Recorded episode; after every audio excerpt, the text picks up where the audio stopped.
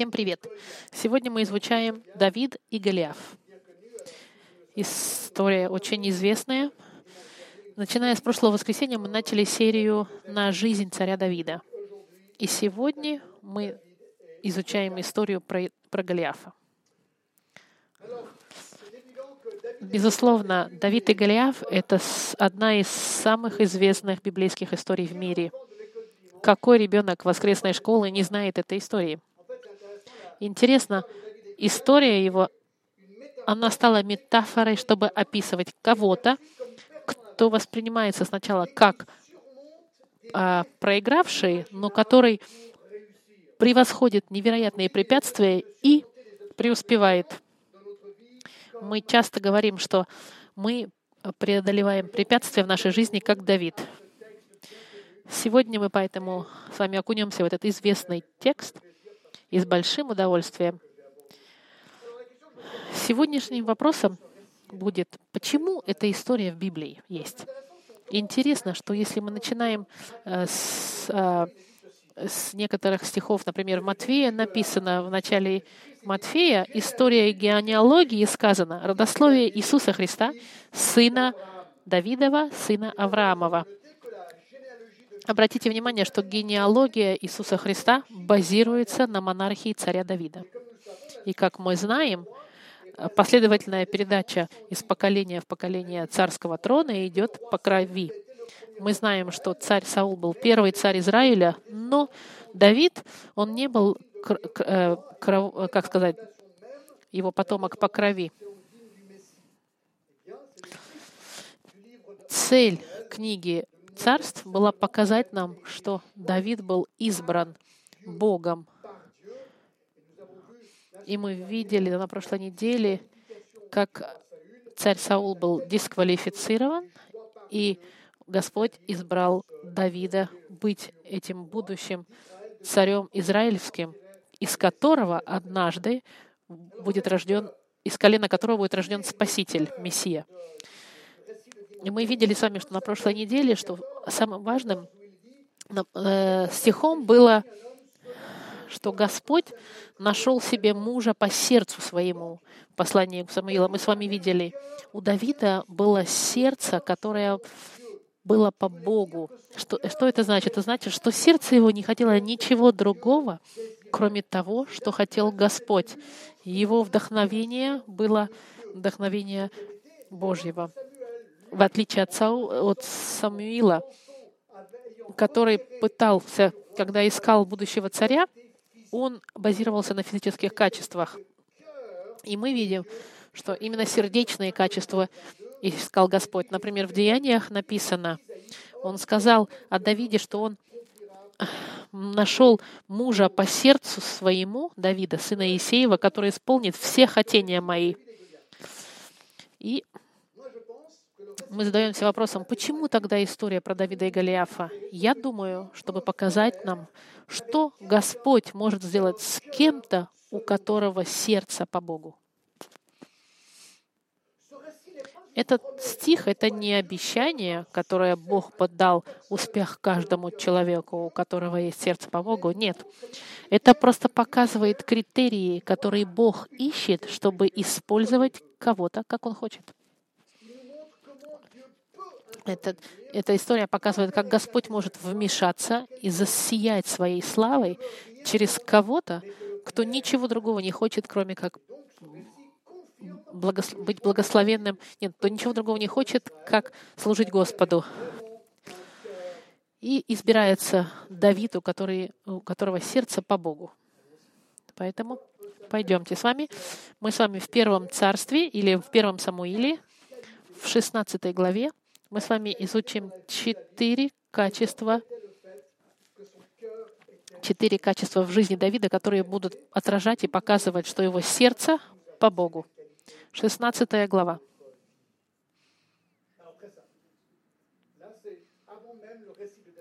Даже до того, как начать, немножко просмотрим с вами. Первое. Давид был изменен. Давид был изменен. Библия нам говорит, что Давид был избран Господом за свое особенное качество и, и человека, у которого было сердце по Господу. Что это значит, сердце по Господу? Мы можем посмотреть в Старом Завете немножко, и мы увидим. Например, в Бытие, Бытие, вот что сказано в шестой главе. «И увидел Господь Бог, что велико развращение человеков на земле, и что все мысли и помышления сердца их были зло во всякое время». Мы видим, что в Библии сказано, что сердце человека всегда тянется к злу сердце, оставленное сама на себя, по себе, оно как компас, который притягивается к козлу. В Еремии сказано, что наше сердце коррумпировано. Интересно, что в Езекиле, я должен найти в Езекиле, что, где сказано, в 18 главе, в 31 стихе, я вам зацитирую, сказано вот что. «Отвергните от себя все грехи ваши, которому согрешали вы, и сотворите себе новое сердце и новый дух. Зачем вам умирать, дом Израилев? Ибо когда мы читаем Старый Завет, мы видим, что когда сердце коррумпировано, но оно может быть обновлено. В Еремии в 31 главе, я быстро с вами иду, в 33 стихе, сказано.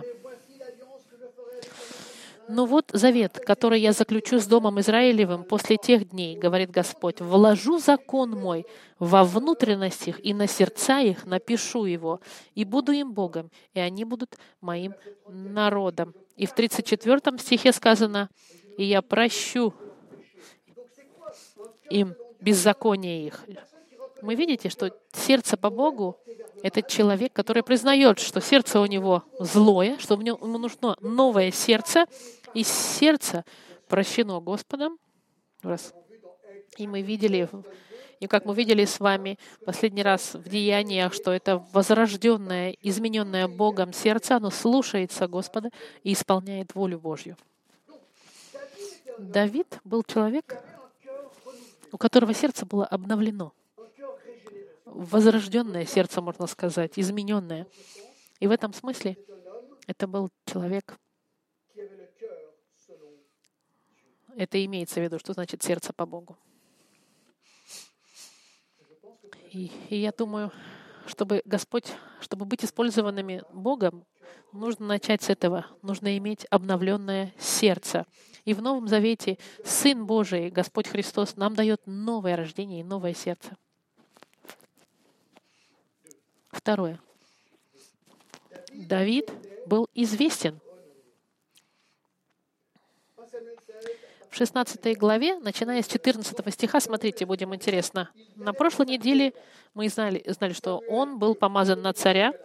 Через Самуэля Бог отверг Саула и избрал Давида, и он его помазал как царя. Помазание это поливали маслом на голову в 13 стихе, «И взял Самуил рог с елеем, с маслом, и помазал его среди братьев его, и почивал Дух Господень на Давиде с того дня, и после Самуил же встал и отошел в раму».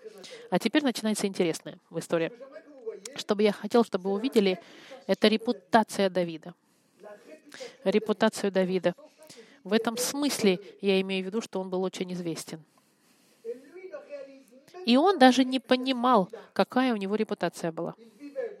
Он жил, помните, можно сказать, в незнании. Он был пастух, он был в тени, когда Саул спрашивал, когда Самуил просил показать всех сыновей Иисея, Иисей выставил всех своих сыновей и забыл своего младшего сына. Самуил говорит, а что, у тебя другого сына нет? Он говорит, да есть, но он младший, он там э, пасет овец.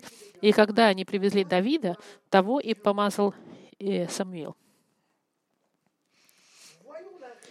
Давайте посмотрим репутацию, какая у него в тени сложилась. В 14 стихе. «А от Саула отступил Дух Господень, и возмущал его злой Дух от Господа». Мы помните, что Бог отверг Саула как царя, и здесь, когда Дух его отошел от и возмущал его злой дух от Господа. Вы знаете очень хорошо, что сатана и демоны — это настоящие а, существуют в настоящей жизни, но их использует Господь очень часто, демонов и сатану, как Он хочет. Вы знаете, помните, что Иов был под атакой сатаны, но под разрешением Господа. И даже Иисус в Матфеи, в 4 главе, был соблазняем сатаной. Мы видим, что Бог может делать все, что хочет и с демонами, и с сатаной, и с любыми духами. Саул страдает, Господь его мучает. В 15 стихе предложили решение. «И сказали слуги Саула ему, вот, злой дух от Бога возмущает тебя. Пусть Господин наш прикажет слугам своим, которые перед тобой, поискать человека, искусного на игре на гуслях. И когда придет на тебя злой дух от Бога, то он, играя рукой своей, будет успокаивать тебя. И отвечал Саул слугам твоим, «Найдите мне человека, хорошо играющего, и приведите его ко мне». Смотрите, они, эти слуги, видят, что царь находится в страдании, и им нужна музыкальная терапия, которая может ему помочь. Вы знаете, что в те времена не было э, музыкальных, э, как сказать, магнитофонов. И в то время они искали музыкантов. Будьте внимательны. Если бы вас спросили, иди найди музыканта, чтобы излечить царя, вы подумаете и скажете, нужно хорошего музыканта, не какого-то парня, который три струны играет. Для царя это топ из топов лучший. Ему нужно лучшего музыканта. И даже сегодня музыка считается терапевтической. И посмотрите, что, как они находят музыканта. В 18 стихе. Тогда один из слуг сказал, вот, я видел у Иисея, Вифлеемямина, сына, умеющего играть. Умеет играть.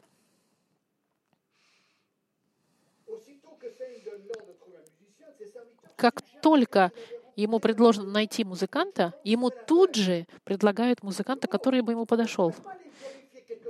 В то время невозможно было проверить на YouTube, если хороший музыкант. Это была репутация человека. Тот, кто предложил этого молодого музыканта, он должен был быть уверен в том, что он говорит царю. Иначе бы он мог бы потерять работу свою, и даже жизнь мог бы потерять, учитывая то, что Саул был очень неустойчивый и периодически кидал копья в людей. я думаю, что он должен быть очень внимателен. И он рекомендует, ему рекомендуется молодой Давид. Смотрите, он и умеющего играть. Это первое качество Давида, что он должен очень был хорошо играть на гуслях. Это гусли, кенора на, на иврите. Это, это маленькие гусли, маленькие переносная арфа получается, да? Первый раз, когда использовали эту арфу, это было использовано в бытии. В бытие, когда описывалось, что э, Бытие, 4 глава, 21 стих, когда говорится первый раз. Э, и сестра, так, Цилла, так, так, так, секунду. 21 стих. Имя брату Ювуал. Он был отец всех играющих на гуслях и свирели. Первый раз мы слышим о, о гуслях. Давид в это время, он занимался, он пас овец. Но что он делал, когда он за ними следил, он играл на своих гуслях. И очень интересно здесь обратить внимание, насколько Господь может использовать качества, в жизни человека, как у Давида, который играл на гуслях, он даже никогда себе не мог представить в жизни, что однажды именно его игра на гуслях приведет его в присутствие царя. Он просто сидел перед своими барашками, играл на гуслях, и вдруг его вызывают к царю, чтобы помогать царю излечиться от злого духа. Только Господь может использовать это таким образом. И что интересно, если бы Давид не умел играть на арфе, мы, у нас бы не было этой истории, на гуслях, не было этой истории. Бог использовал это качество очень особым образом в жизни Давида. И для нас урок, что мы должны понимать, мы не должны недооценивать, что Господь может сделать с нашими дарами натуральными. Бог хочет вас взять с вашими дарами, и что вы делаете, особенно делаете хорошо, и Он хочет вас взять, осветить и использовать. И вот что Он сделал с Давидом. Интересно, обратите время, Бог его по-настоящему использовал. Кто написал большинство псалмов? Давид? Музыка? Бог использовал этот дар Давида. Что мы еще узнаем в отношении Давида? Написано человека храброго и воинственного. Послушайте, друзья мои. К сожалению, Голливуд, к сожалению, нам всегда описывает или показывает Давида, потому как он музыкант, они немножко, немножко таким слабеньким, таким немножко феминистическим, женоподобным. Это неправда. Это здесь настоящий работяга, мужик такой, сильный, храбрый и воинственный. Вы смотрите следующее слово «воинственного». У него были бицепсы, он был здоровый. Воин, буквально человек войны, в буквальном переводе. Я думаю, что у него был, он, наверное, может, на Чак Норриса был похож. Он был настоящий работ, как, как работяга. Плюс мы узнаем, что он хорошо умел говорить. Написано «разумного в речах». Интересно, Бог использует тот факт, что он хорошо умеет говорить, и именно этого человека Господь использует, чтобы написать псалмы. псалмы. Музыка, псалмы, Господь все это использовал невероятным образом. И Давид наверняка даже не мог себе представить, как он будет используем Господом. И плюс видного собой. Он был красивым. Просто вот мои критерии красоты мужской, может быть, я не очень хорошо понимаю, но в те времена он считался красивым парнем. И я думаю, что в этой истории больше всего э, обращается внимание, когда будет с Голиафом и Господь с ним. Это особенно обращается внимание на это. Это маленькая фраза, которая характеризует ключевое в жизни Давида. Господь с ним. Его сердце было обновленное, возрожденное, его сердце было сердце по Господу, и это ключ в этом тексте. Все, что, можно сказать, оживляет Давида, имеет отношение с Богом. Бог хочет доставлять Богу радость. Его игра на гуслях здорово. Его слова правильно, физически красивые. Этот человек превосходный.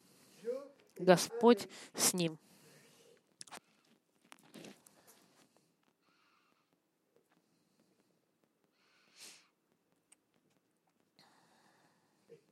И все это, это репутация, которая у него была, когда он был где-то в тени, находясь просто пастухом будучи.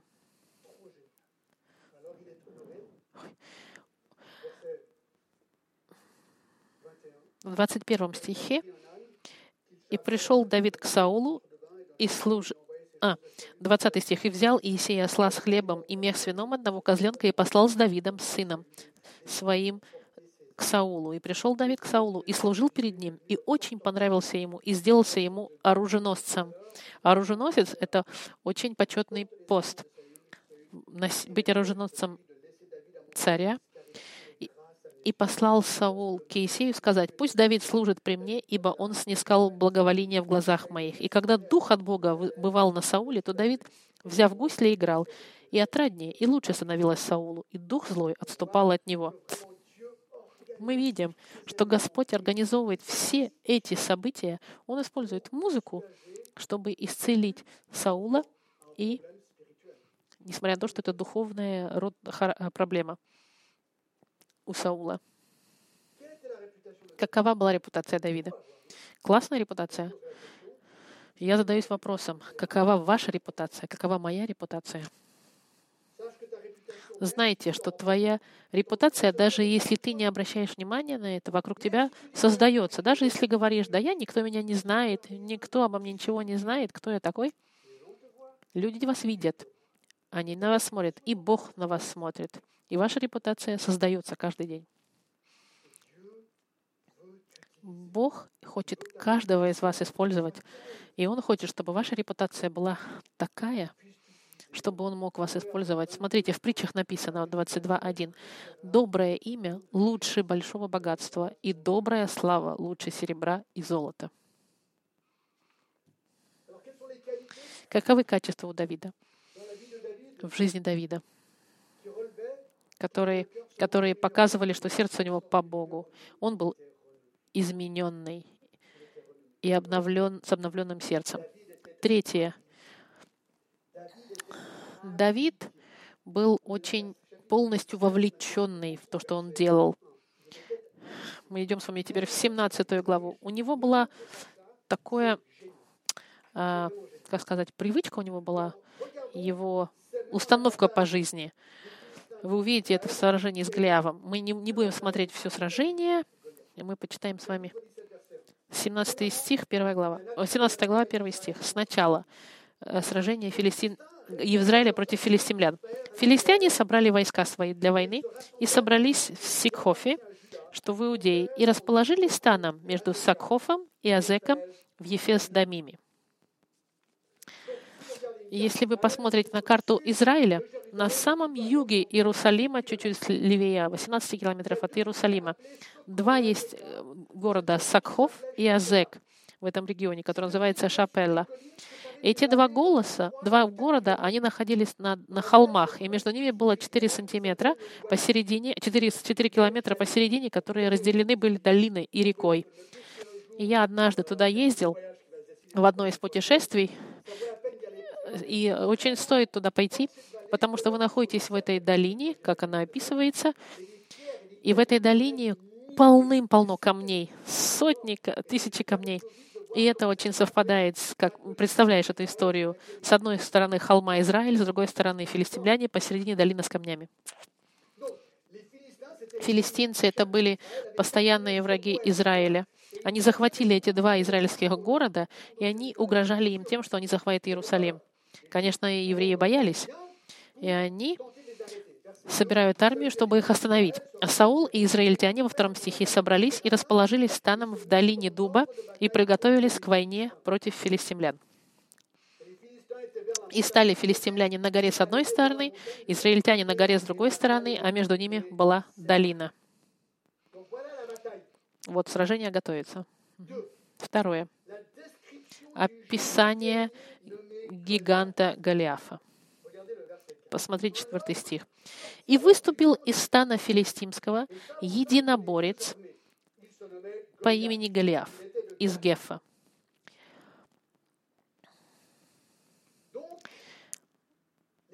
Филистимцы, филистимляне, филистимляне представляют их самого звездного воина —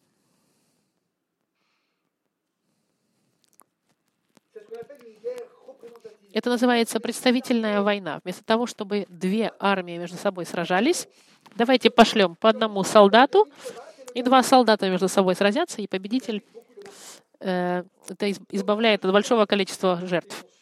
Они-то уверены в их игре. Голиаф, его невозможно победить. И они отправляют Голиафа. Что мы о нем узнаем? Послушайте, с 4 по 7 стих — это самое большое описание в деталях солдата в Старом Завете. Это очень важно. Текст хочет по-настоящему, чтобы мы поняли детали об этом солдате. Первое. Его размер. В четвертом стихе Голиаф из Гефа. Ростом он шести локтей и пяди. Шесть локтей и пять это, что такое локоть? Это дистанция между локтем и вашим пальцем. Шесть локтей и пять по, по нашим параметрам сов, совпадает а каждая локоть это 45 сантиметров. Это нам дает человека порядка 2 метра и 95 сантиметров. 2,95. 2,95. Археологические раскопки показывают, что средний размер человека был метр семьдесят. Я где-то метр восемьдесят, думаю я так. И я заключил, к заключению прихожу, что такой размер связан с аномалией в, в, в, гормональными. Мы знаем также, в 1600-х годах есть известное описание одного гиганта, который был 2 метра 80 сантиметров. Голиаф был 2,95. И я задался вопросом, 2,95? Насколько же он высокий, 2,95? Какой это размер? Я бы вам хотел показать, сколько это 2,95. Вот смотрите.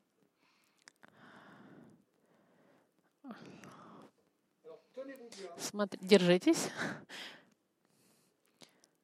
2,95 это вот так. Это почти в два раза рост Джона. Это был рост Голиафа. 2,95. 2,95. 2,95, прости.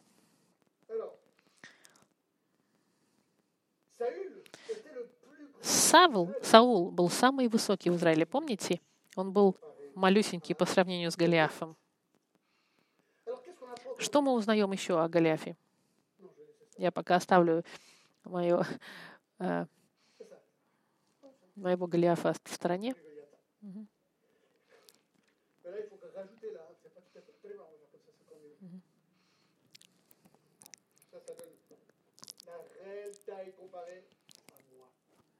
Сейчас он его поставит так, чтобы было видно настоящий размер. Окей. В пятом стихе мы видим медный шлем на голове его, и одет он был в чешуйчатую броню. Проблема единственная с этим, с этим шлемом было, что у него был лоб открыт, как мы с вами понимаем.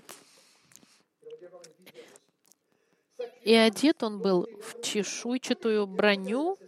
Смотрите, и вес брони его был пять тысяч сикелей меди. Сколько это пять тысяч сикелей меди? Это 82 килограмма.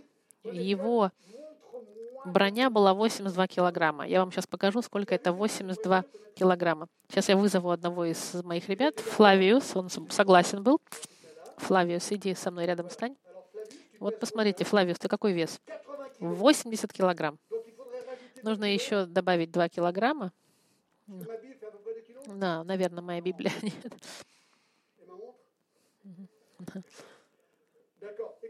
Послушайте, Флавиус плюс 2 килограмма, 82 килограмма — это только броня Голиафа. Спасибо. Давайте аплодируем.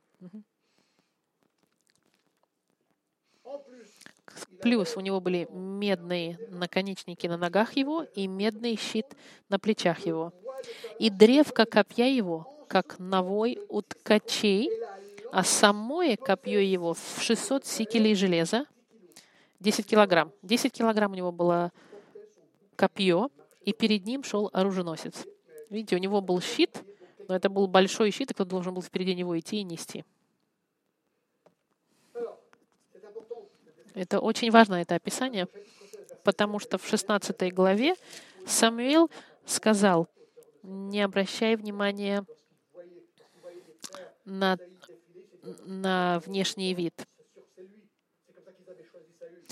Не смотри на вид его и на высоту роста его. Я смотрю не так, как смотрит человек, ибо человек смотрит на лицо, а Господь смотрит на сердце. Голиаф выглядел здоровым, сильным, но это не сыграло никакой роли. Поэтому мы не должны наши надежды возлагать на физические качества. Падение Голиафа. А теперь пошла история быстро. В восьмом стихе. «И стал он и кричал к полкам израильским, говоря им, «Зачем вышли вы воевать? Не филистимлянин ли я? А вы, рабы Саула, выберите у себя человека, и пусть сойдет ко мне.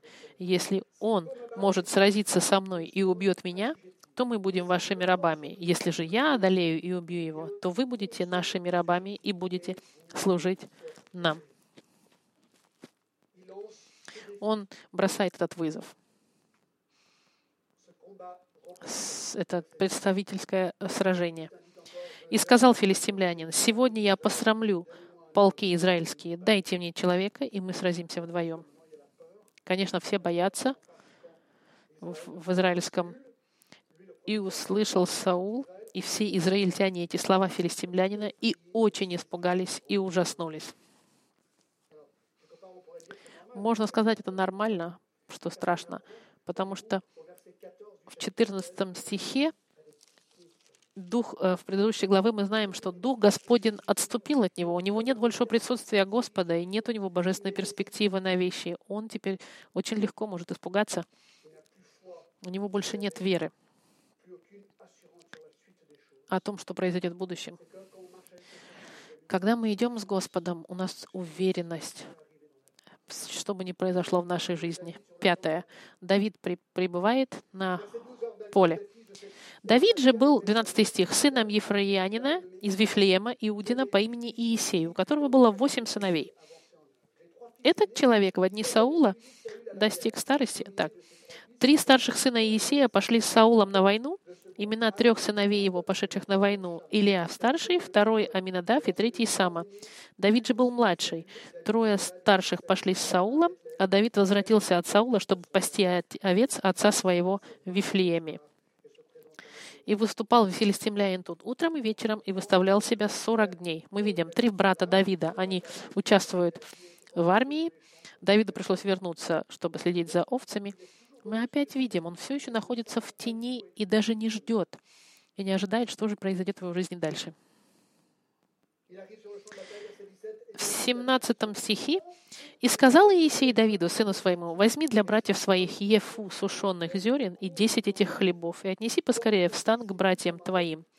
А эти десять сыров отнеси тысяченачальнику, и наведайся о здоровье братьев, и узнай о нуждах их». Возможно, что в течение 40 дней, помните, Голиаф бросал вызов, за эти 40 дней они никак не ожидали, что так долго будет, наверное, у них не хватало уже питания. Отец говорит, окей, я отправлю продукты, иди, Давид, отнеси, пожалуйста. 19 стих. Саул и они все в израильтяне находились в долине дуба и готовились к сражению. И встал Давид рано утром, и поручил овец сторожу, и взял ношу, пошел, как приказал ему Есей. И пришел к обозу, когда войско выведено было в строй, и с криком готовились к сражению.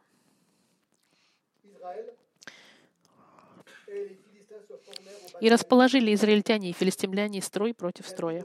Давид оставил свою ношу обзорному сторожу и побежал в ряды, и, придя, спросил братьев своих о здоровье.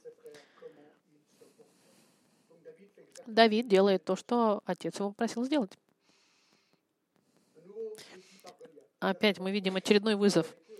И вот, когда он разговаривал с ними, единоборец по имени Галия, филистимлянин из Гефа, выступает из рядов филистимских и говорит те слова, и Давид услышал их. Интересно, Давид приходит в тот момент, когда две армии должны, стоят друг напротив друга, выходит Голиаф, и заново он оскорбляет Израиль и Бога. И это, скорее всего, в первый раз в жизни Давида, чтобы он слышал, что Бога э, оскорбляют. Возможно, он никогда не слышал кого-то, кто-то говорит так плохо о Боге. Мы не знаем, но скорее похоже на это.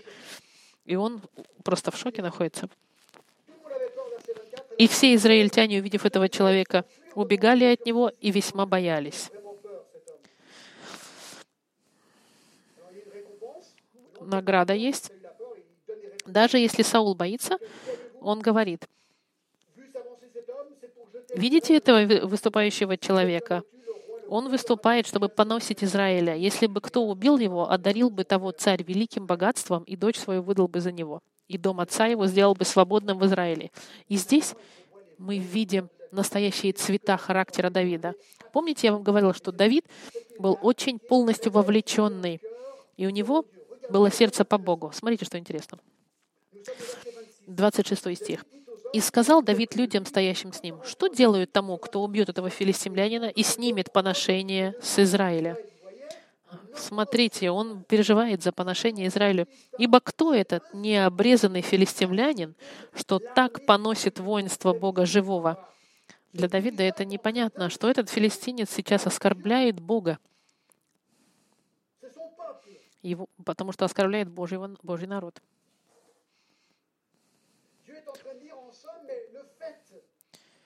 Сам факт того, что у нас Бог, жив, мы, мы служим Господу живому, должен давать нам совсем другую перспективу. Когда мы видим этого монстра, который издевается над Богом, за кого он себя берет, принимает? Как может он Бога так оскорблять? И опять, что мы видим здесь, что Давид всем сердцем своим охвачен своей любовью, усердием к Богу. Конечно, его братья, они по-другому это видят. В 28 стихе «И услышал Илиав, старший брат Давида, что говорил он с людьми, и рассердился Илиав на Давида и сказал, «Зачем ты сюда пришел? И на кого оставил немногих отец тех в пустыне? Я знаю высокомерие твое и дурное сердце твое. Ты пришел посмотреть на сражение. Ты зачем пришел?» Его старший брат говорит, да ты просто хотел спуститься и посмотреть на сражение. Давид же нет, он просто слушался отца. И сказал Давид, что же я сделал? Не слова ли это? И отвернулся от него к другому и говорил те же слова, и отвечал ему народ по-прежнему. Его брат не понимает реакцию Давида тоже. Теперь смотрите уверенность Давида в 31 стихе. «И услышали слова, которые говорил Давид, и пересказали Саулу, и тот призвал его. И сказал Давид Саулу, Пусть никто не падает духом из-за него. Раб твой пойдет и сразится с ним, с этим филистимлянином. Давид говорит, не волнуйтесь, не переживайте. Я пойду и с ним сражусь. И Саул, ему, Саул ему говорит, смотрите, в 33 стихе, «Не можешь ты идти против этого филистимлянина, чтобы сразиться с ним, ибо ты еще юноша, а он воин от юности своей». И посмотрите, как отвечает Давид. Очень красиво. «И сказал Давид Саулу, «Раб твой пас овец у отца своего. И когда бывало, приходил лев или медведь и уносил овцу из стада, то я гнался за ним и нападал на него, и отнимал из пасти его. А если он бросался на меня, то я брал его за космы и поражал его, и умершлял его. И льва, и медведя убивал раб твой. И с этим филистимлянином, необрезанным, будет то же, что с ними, потому что так поносит воинство Бога живого. 37 стих. Господь, который избавлял меня от льва и медведя, избавит меня и от руки этого филистимлянина. Видите, когда Саул говорит, ну ты с ума сошел? Давид приносит в пример свое прошлое в тени, которое... И он им говорит, слушай, Саул, когда я пас овец и львы, и медведи, я с ними сражался.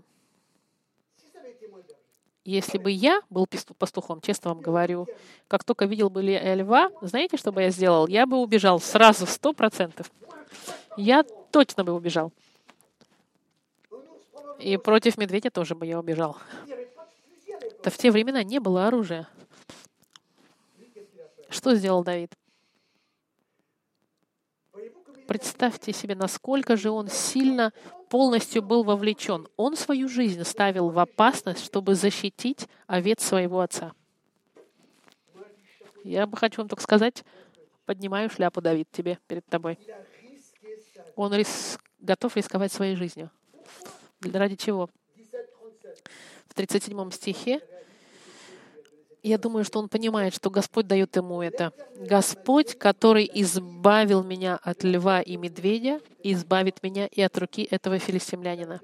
Давид признает, что Бог дал ему силу и смелость, и возможность защищать его овец от всех этих животных диких. И он уверен, что то же самое Господь сделает с этим филистимлянином. Я вижу здесь человека очень честного, усердного, верного, отличного работника. И все это было в тени от всех глаз. Обратите внимание, наша, будущее, наша смелость, чтобы сражаться с, с чем-то в будущем, она основана на нашем опыте в прошлом. Если я смог справиться со львом и, и львом, с львом и медведем, не думаю, что это хуже. Господь со мной, Он меня избавит. Когда Давид был один и в тени, и никто его не видел, кроме Бога, он решил быть честным и верным в своих путях, и его поведение в тени от всех показывает его таким, какой он был и в частной жизни, и в публичной. он был работающий, отличный и смелый. Это, это меня заставляет вспомнить сразу же стих в Матфеи, когда Иисус говорит притчу. Господин его сказал ему, «Хорошо, добрый и верный раб, в малом ты был верен, над многим тебя поставлю. Войди в радость господина твоего». Господь всегда почитает того, кто верен в малом. Если я живу в своей жизни, даже в маленьких вещах, верен, верен в, мал, в мелком, в маленьком, Господь меня может использовать и для великих вещей.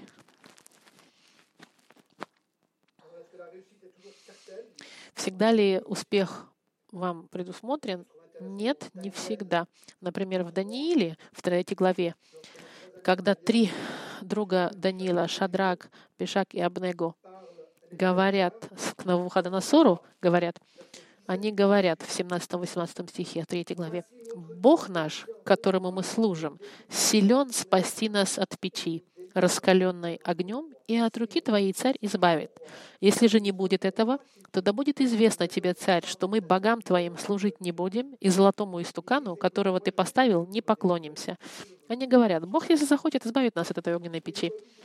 Он не обязан это делать, но я с полной уверенностью пойду, зная, что воля Господа будет сделана. И таким образом вы знаете, что эти три друга Даниила, их в печь бросили, и Господь их спас.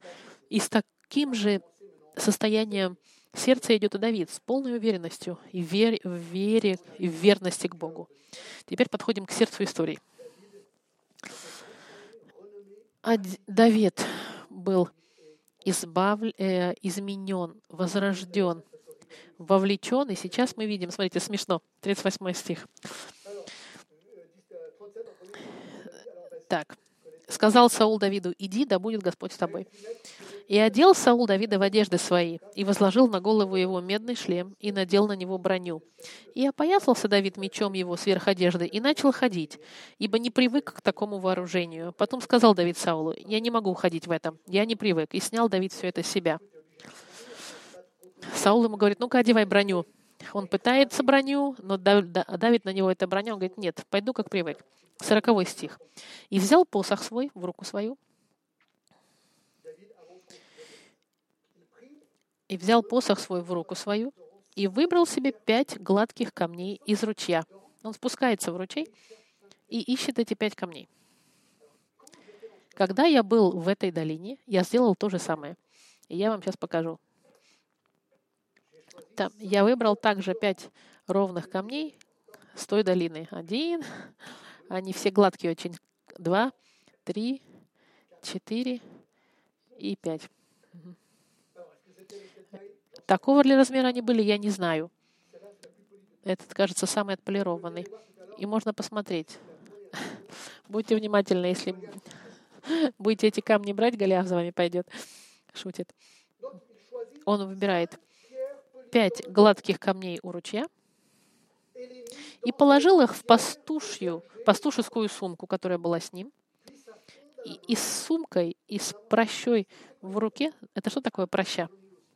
Это по-русски рогатка. Это рогатка. Я не могу сказать, что это рогатка Давида, проща.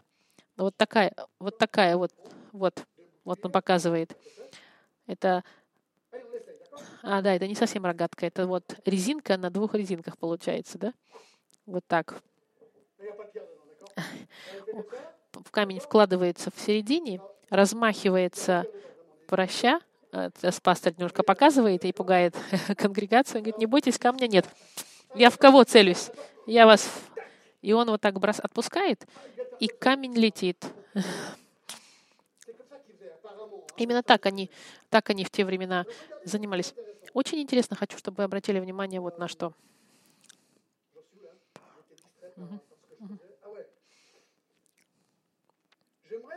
Я бы хотел вам показать четкость с которой воины в те времена из прощей камни кидали. В Судьях, в 20 главе, в 16 стихе написано, «Из всего народа всего было 700 человек отборных, которые были левши, и все сии, бросая из прощей камни в волос, не бросали мимо. Они в, вол, волосинку могли попасть из прощи так настолько они четко могли метиться. одну волосинку. Мы, конечно, не знаем, на каком расстоянии, но это показывает точность, с какой они тренировались, чтобы кидать из прощи. И это новый интерес в истории дает, потому что это были воины, которые тренировались прощой. Он берет это и двигается, и выступил против филистимлянина. Выступил и филистимлянин, идя и приближаясь к Давиду, и оруженосец шел впереди его. И взглянул филистимлянин, и увидел Давида, с презрением посмотрел на него, ибо он был молод, белокур и красив лицом. И сказал филистимлянин Давиду, «Ты что идешь на меня с палкой? Разве я собака?» И проклял филистимлянин Давида своими богами. И сказал филистимлянин Давиду, «Подойди ко мне, и я отдам тело твое птицам небесным и зверям полевым». Он очень уверен в себе, да? А Давид отвечал филистимлянину, «Ты идешь против меня с мечом и копьем и щитом». Смотрите, как Давид. «А я иду против тебя во имя Господа Саваофа, Бога воинства израильских, которых ты поносил».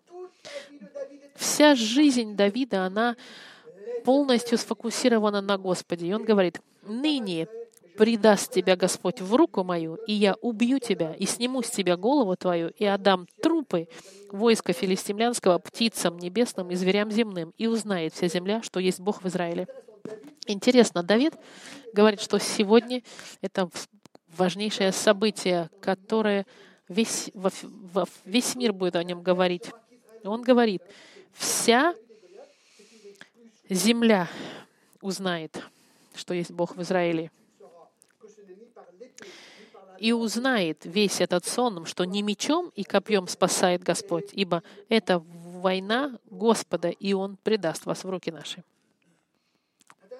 Интересно, эта история, как Евангелие распространяется почти в мире, оно становится платформой, через которую Бог Израиля, о котором говорится о Боге Израиля во всем мире.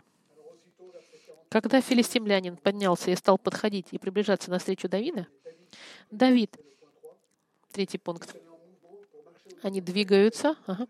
Давид поспешно побежал к строю навстречу филистимлянину, и опустил Давид руку свою в сумку, и взял оттуда камень, и бросил из прощи, и поразил филистимлянина в лоб, так, что камень вонзился в лоб его, и он упал лицом на землю. Камень ему попал и застрял ему прямо в лоб, и вместо того, чтобы он упал, он, видимо, какое-то время постоя, устоял и упал лицом на землю. Бум. И такое впечатление, по крайней мере, у меня.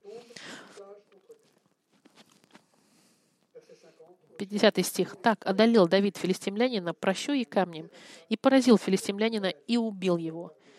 Меча же не было в руках Давида, интересно в этой истории, когда рассказывают в историю во имя воскресной школе, они наверняка детям 51 стих не читают никогда. Тогда Давид подбежал и, наступив на филистимлянина, взял меч его и вынул его из ножен, ударил его и отсек ему голову. Это особенно детям не любят рассказывать. Это. Он ему отрезает голову. Филистимляне, увидев, что Силачих умер, побежали. И поднялись мужи израильские и иудейские, и воскликнули, и гнали филистимлян до входа в долину и до ворота корона. И падали поражаемые филистимляне по дороге Шаараимской до Гефа и до Акарона. И возвратились сыны Израилевы из погони за филистимлянами и разграбили стан их. И взял Давид голову филистимлянина и отнес ее в Иерусалим, а оружие его положили в шатре своем. Когда Саул увидел Давида, выходившего против филистимлянина, то сказал Авениру, начальнику своему, «Чей этот сын?» Задаемся вопросом, неужели он его не, приз... не узнал? Может быть, потому что Давид, безусловно, изменился с того времени, когда он играл ему на гуслях. Авенир сказал, «Да живет душа твоя, царь, я не знаю». И сказал царь, «Так спроси, чей сын этот юноша?» Когда же Давид возвращался после поражения филистимлянина, то Авенир взял его и привел к Саулу и голова филистимлянина была в руке его. И спросил Саул его, «Чей ты сын, юноша?» И отвечал Давид, «Сын раба твоего Иисея из Вифлеема».